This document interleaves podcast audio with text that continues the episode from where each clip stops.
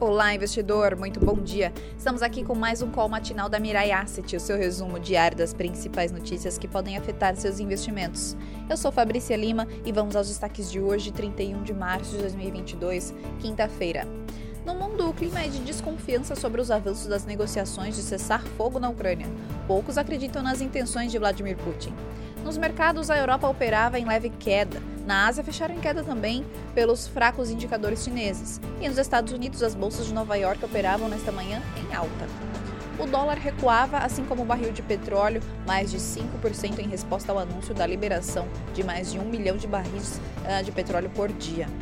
Hoje é dia de reunião da OPEP+, devendo confirmar um incremento de 400 mil BPD por mês na produção, algo já precificado pelo mercado.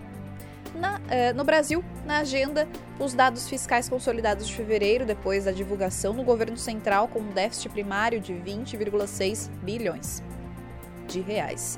É dia, é dia também de Petax, importante para o fechamento do trimestre, o que pode causar alguma volatilidade ali no mercado de câmbio. Na quarta-feira, o dólar subiu na contramão do exterior e mesmo com as commodities em alta, depois da piora na percepção para um acordo na guerra da Ucrânia, o que puxou também o petróleo. Nos Estados Unidos, toda a atenção para a inflação do Fed, PCE de fevereiro, uh, o índice de preços de gastos né, com o consumo, a fortalecer as opiniões por um Fed mais agressivo na próxima reunião do FONC em maio.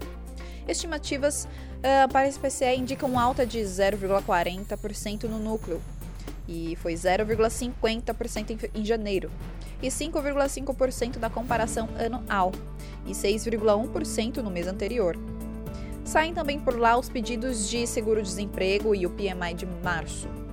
No Brasil, saem a PNAD contínua, a taxa de desemprego trimestral, fechada em fevereiro, e pela FGV, o indicador de incerteza de março. Vamos agora às aberturas das bolsas e commodities. O Ibovespa ontem fechou com um aumento de 0,20% a 120.260 pontos. O dólar com um aumento de 0,61% a R$ 4,78. Nasdaq uh, fechou com 1,21% e a Selic acumulada no ano é de 2,39%. Na Ásia, as bolsas de valores fecharam em alta, com Nikkei em menos 0,73% e Xangai em menos 0,44%.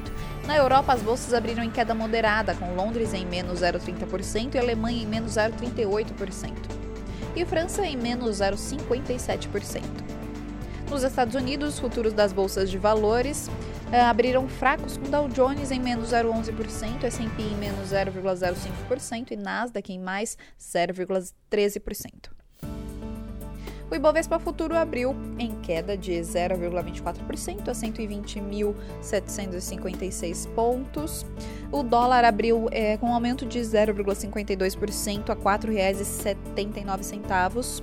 Petróleo WTI com um recuo de 5,45% a 102,06 dólares o barril.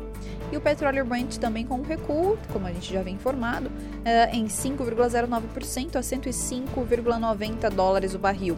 E o minério de ferro Porto de Qingdao com um aumento de 0,8% a 136,51 dólares a tonelada. E esses foram os destaques de hoje. Espero que vocês tenham ótimos negócios, um ótimo dia, um ótimo restinho de semana. Até mais.